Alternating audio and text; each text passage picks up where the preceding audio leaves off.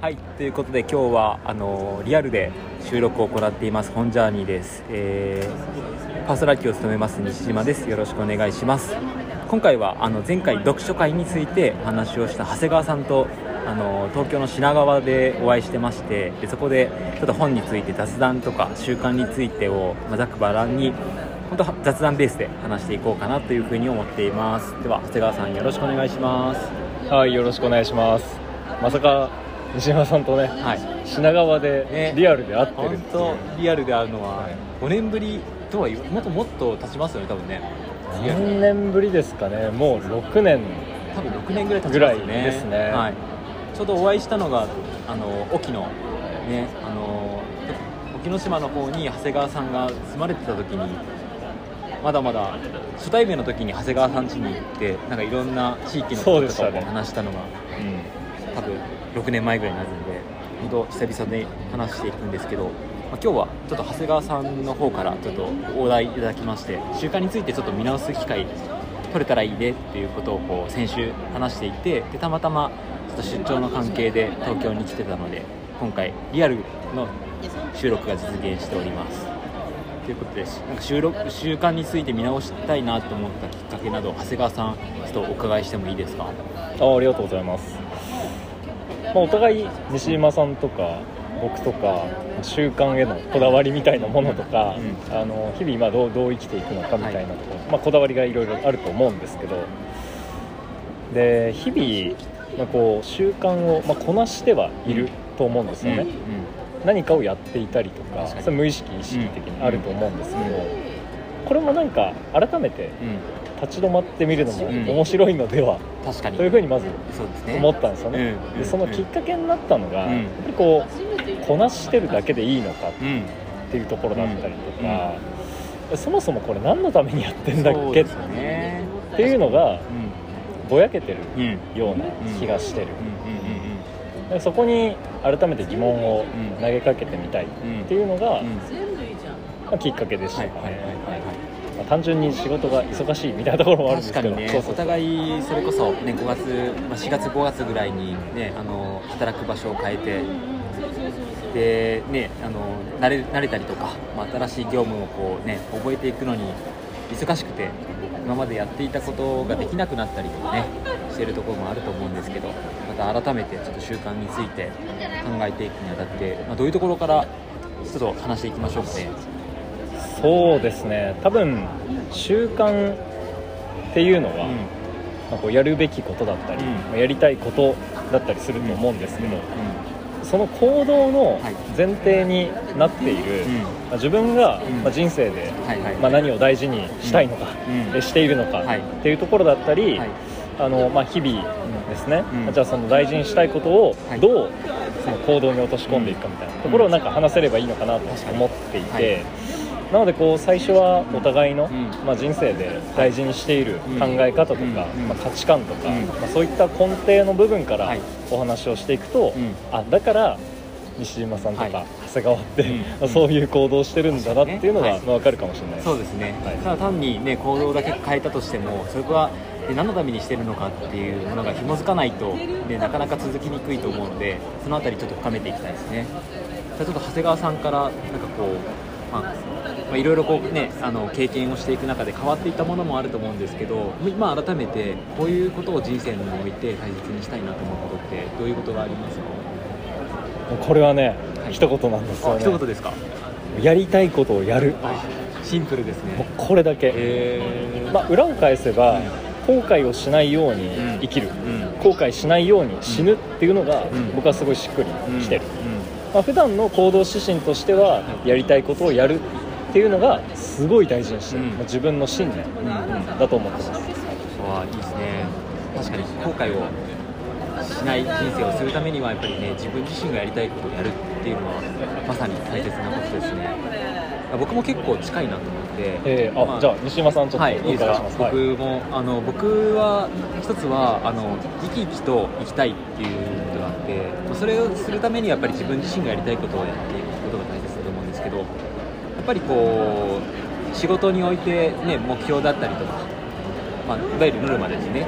をなんか自分自身だけじゃなくてこう会社から、まあ、求められる数字もあると思うんですけど、まあ、そこになんか自分自身が寄りすぎてしまうと社会の課題解決しないといけないとかうんしなければならないっていうふうになってしまうと、うんうんうん。なんかこう他者のなんか人生をこう生き始めてしまうような気がするんですあよね。ー。自分の人生を生きていないうん。ような感覚。そうなんですよ。やっぱりそうなってくると結構日々のその自分自身の心の余裕がこうなくなってしまったりとか習慣どころじゃなくなってしまうような感じがするのでやっぱり生き生きとこう生きていく、まあ、それこそね、あの死んだようなこう心がこう、ね、ないようなこう生き方は、まあ、忙しいってね心にこうなくすってくると思うんですけど、まあ、そうじゃない生き方はしていきたいなっていうふうには思っていますね。ちなみにその考えに至った経験とか,、はい。なんかエピソードとかってあったりします？エピソードですね、まあ、そこでいくとやっぱりこう大切な人を、まあ、30代に入って、まあ、例えば祖父とかのうん。祖母とか亡く始め亡くし始めたりとかこうすることもあったし、まあ、コロナによってね少なからず知っている人がこう他界してしまった時に、うん。まあ、さっきの後悔しない、うん、自分自身が今こう、ね、死んだとしてもあこれで全然なんか納得はしてるっていうふうに言えるような生き方はしたいなと思ったのはやっぱりここ最近強くなったなっていうふうに思ってますね。まあ身近な人の死っていうのはね、うん改めて自分の生とかね、うん本当生きるってことを考え直しますよね、うん、めちゃくちゃ考え直しますね。ちなみに長谷川さんはなんかね先ほどの自分自身の中でこうどういうふうななんかこう根本なところから今大切にしたいことがこう出てきてるもう少しこう聞いてもいいですか？そうですね。一番は小学校の時の経験に由来してるんですよ。あ結構遡りますね。結構遡るんですけど、はい。20年ぐらい遡るのかな、うんはい。はい。というのがですね、当時長谷川少年ははいサッカーをしていたあ、サッカーしてたんですね。うんうんうんうん。親の影響とか、はいはい。周りの友達が、ん。えーやっているから、はい。自分もやってみようと思って入ったんですよね、まあ楽しくないんですよ。あ、楽しくなかったんですね。めっちゃ楽しくなかったんですよ、え、それはでなんで楽しかったんですか？えっ、と、それはやっぱり自分の能力的なところもまずそうだし。うん、やっぱりそのなんだろうな。自分が別にやりたいと思ってやってるものじゃないものをうん。すごい時間膨大な時間をかけてやっていたりとかうん。やらなければいけない状態に置かれてるってことはすごい嫌で、あー。まあ、当時はい。小学校でそこまで言語化をしてい。なかったんですけれど、はい。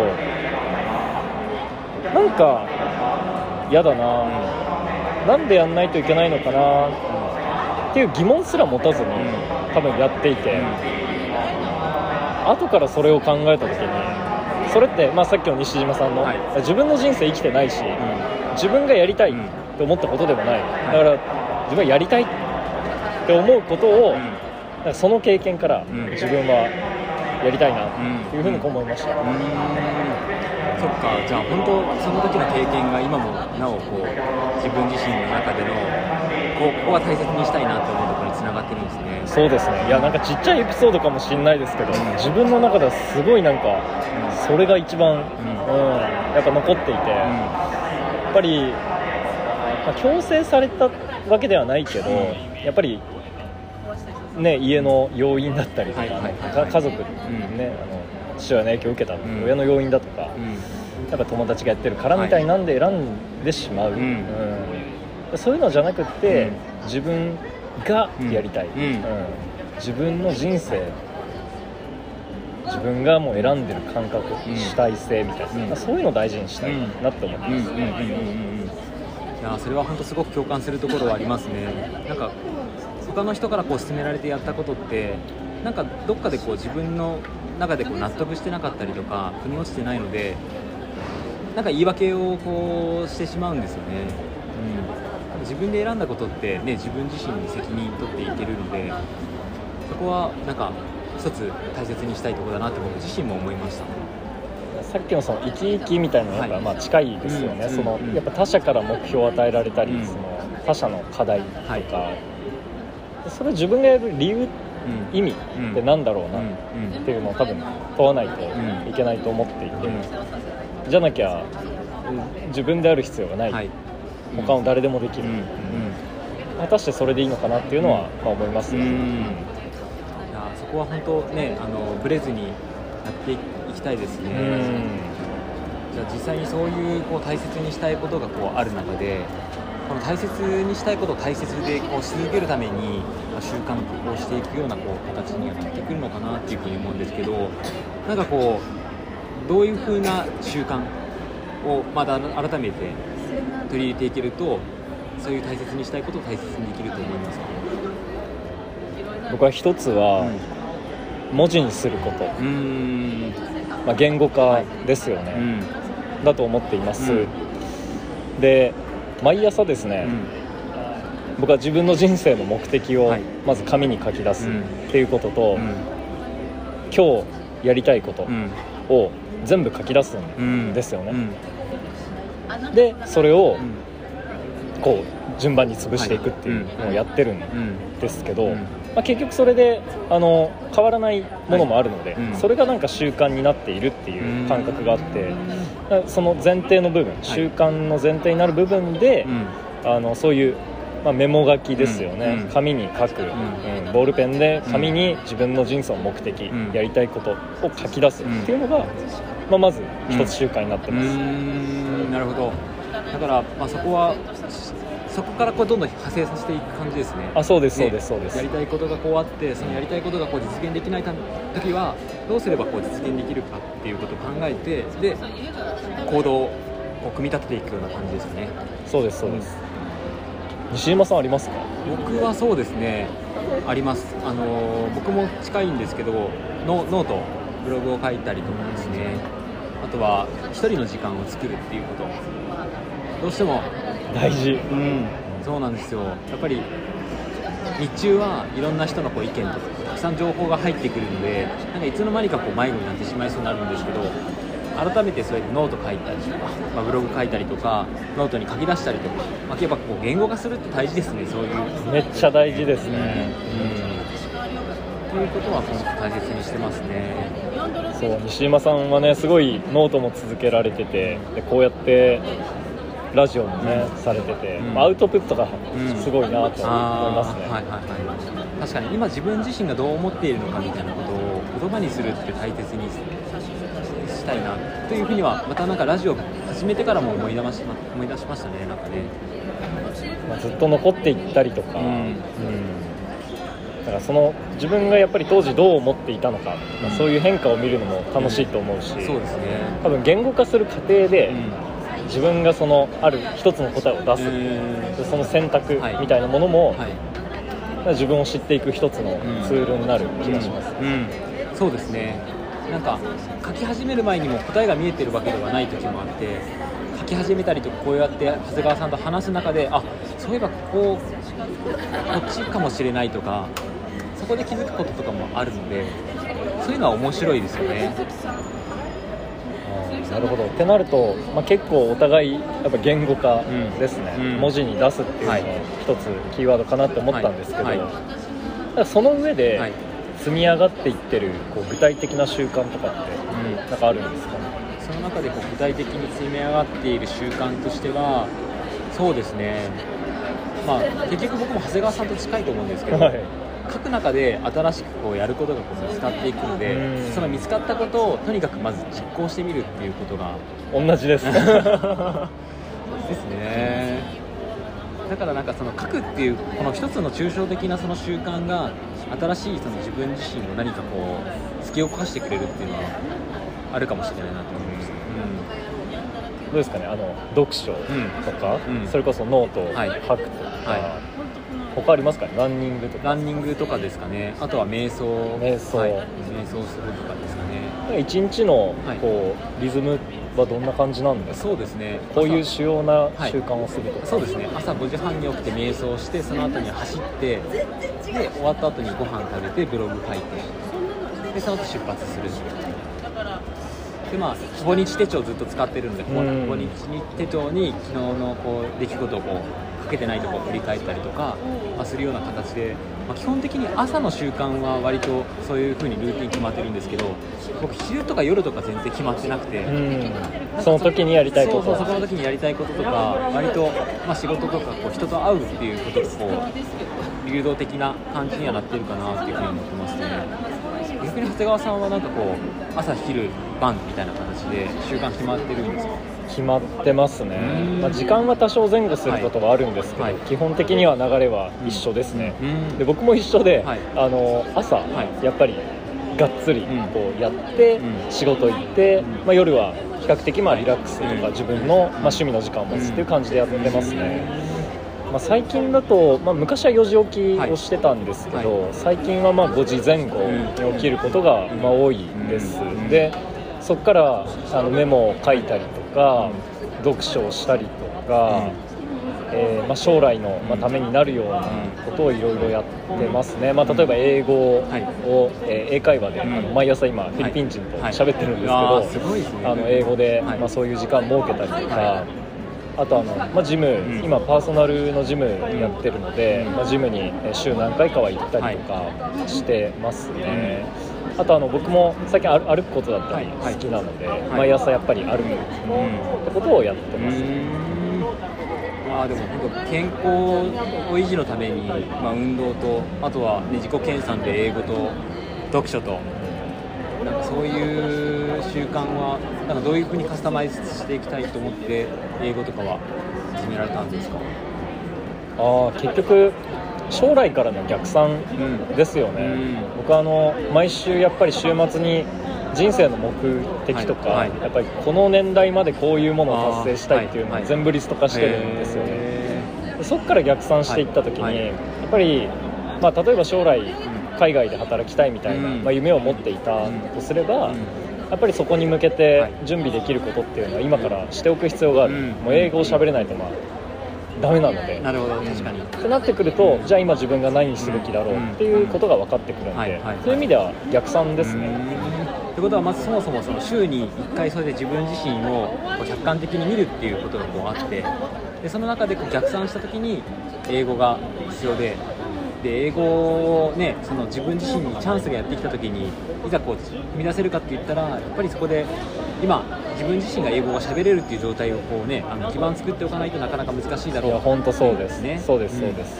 やっぱりその先にやっぱり何をやりたいかとか理想ですねやっぱり本当人生のその最初に話したやっぱり自分が人生大事にしてるっていうやりたいことは何なのかうんいつまでに何をしたいのかとかはい。どのタイミングでしたいのかっていうところからも全部逆算で決めてますね。うん。なるほどなるほど。逆に西島さんどうやってなんかルーティンとかルーティン。決めてるとかはいはいはいはい。どういうその行動習慣に紐づいてうん。そういうルーティンが確立されていってます。そうですね。僕自身はより良い状態であるっていうことを作るためっていうのが割と習慣化のなんか一つベースになってるなと今質問を受けて思いました、まあ、例えばあの自分自身に心が余裕がない状態って人に優しくできなかったりとか自分自身がこうありたくないっていう状態になってしまう。うん。ダークサイドに落ちてしまうので、なので、まあ、瞑想したりとか走ったりとかあとは書き出す自分自身のモヤモヤしてることを書き出すことによって割とこう何かあった時にもちょっとこう一呼吸置いて対応できるようになりやすい状態であるっていう、そのためにやっているような気がしますね。なるほど、うん。最初の話に通じますね本当に。生き生きして生きるとか。そうそう。うんそうそう。なんか自分のその心の状態を、まあ、より良いうん。ものにしているとか、うん。自分のその主体性取り戻すみたいなところで、そういう習慣、ん。瞑想とか、うん。まあ、書くとか、はい。そういうのが今習慣化されてるのかなっていうのは聞いて思いました。そうですね、まあ、瞑想も僕始めた時はなんかややってみやんあんのかなとか思ったんですよ。僕もちょっとやってた時期あったんですけどね。ちょっとやめちゃってます、ね。あはい。でも意外になんかこう感性としてあ今こういう風なこうことを感じているとか自分自身の感情を見る機会が増えてきたなっていうふうに思っているので、まあ瞑想が直直結してるかわかんないですけどでもなんかそういう風なこうことを感じてるから続けてるなっていうのが思いますね。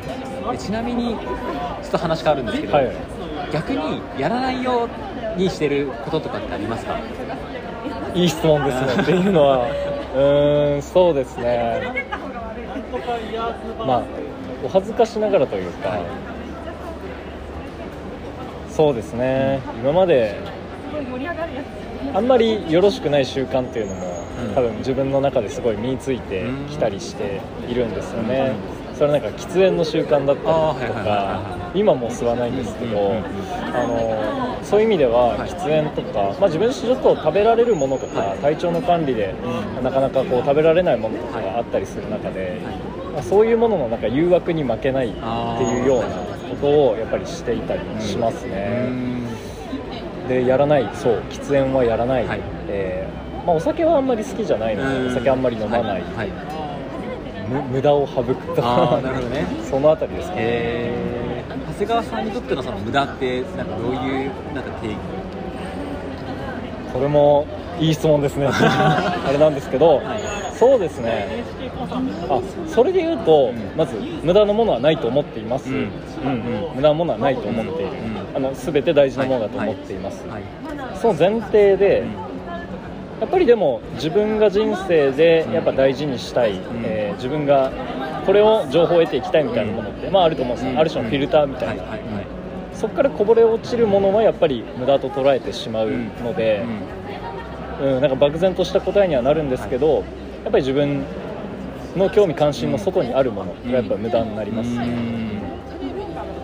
確かに西島さんあります？これやらない。僕はそうですね。テレビは本当に見なくなりました。ああ僕もです、うん。あそうですね。ははい。はいテレビうん。そうだそうだ、まあ、全く見ないわけじゃないんですけど、はい。ネットフリックスとかそういう自分で選んで見ることはあったりとかするけど録画したりとかですね。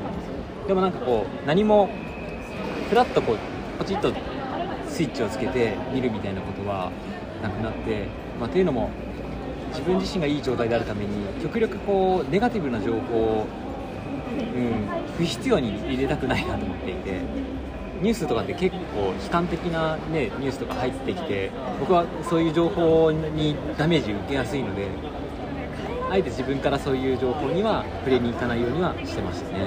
めっちゃわかりますね。僕もテレビ見ないしなんなら SNS も最近もう1日あ はい。15分から30分とか、あ時間決めてるんですね画面はグレーに、しててうんうんうんまあ、あのホーム画面に1個しかアプリ入れてない、ああ本当だ。まあ、物理的に触れないようにして、えーあこれあのうん。ちなみに「時間術大全」っていう本はいはいはい。を読んで実践をしてるんですけど、そうそうそう。そうアイコンがあの一画面に1個しかなくて スライドしないといけないっていう多分もう面倒くさい状態にしてるから。SNS ともうチャット系のツールはもうほぼほぼ消しましたうーね、ん。やっぱりそのやらないことうんを遠ざけるのってすごい大事だと思っていて、あるとはい。触っちゃったりとかはい。やっちゃったりするとはい。思うから、うん。環境をコントロールしないとうん。いけないはいはいはいはい。なって思います、テレビ見ないって決めたらもうテレビを置かない、う。んうん。まあ確かに。物理的にもうねそうならないようにしておくっていうのは大切なことかもしれませんね。いやーもうなんか話し始めると多分尽きないなっていうふうに尽きないですね。思っているのでまあなんかまたちょっと第2弾収録を別の機会ではい。まあ、ちょっとこのまま後で一回切って撮り続けるかどうかもちょっと話した上でやっていこうかなというふうに思います。ということで、えー今日は本当ざっくばらんに習慣について自分たち自身でこうありたいなっていうその大切にしたいこととでそこに紐づいて、えーその習慣をどういうふうなものをこう今やってるのかって話とあとはあり方です。あ、えー、とやれやらないことですね。やらないことについて話していきましたまあ、まだまだちょっとねあの深掘りこれからしていくと思うんですが一旦今日はこれで終了したいと思います。ありがとうございました。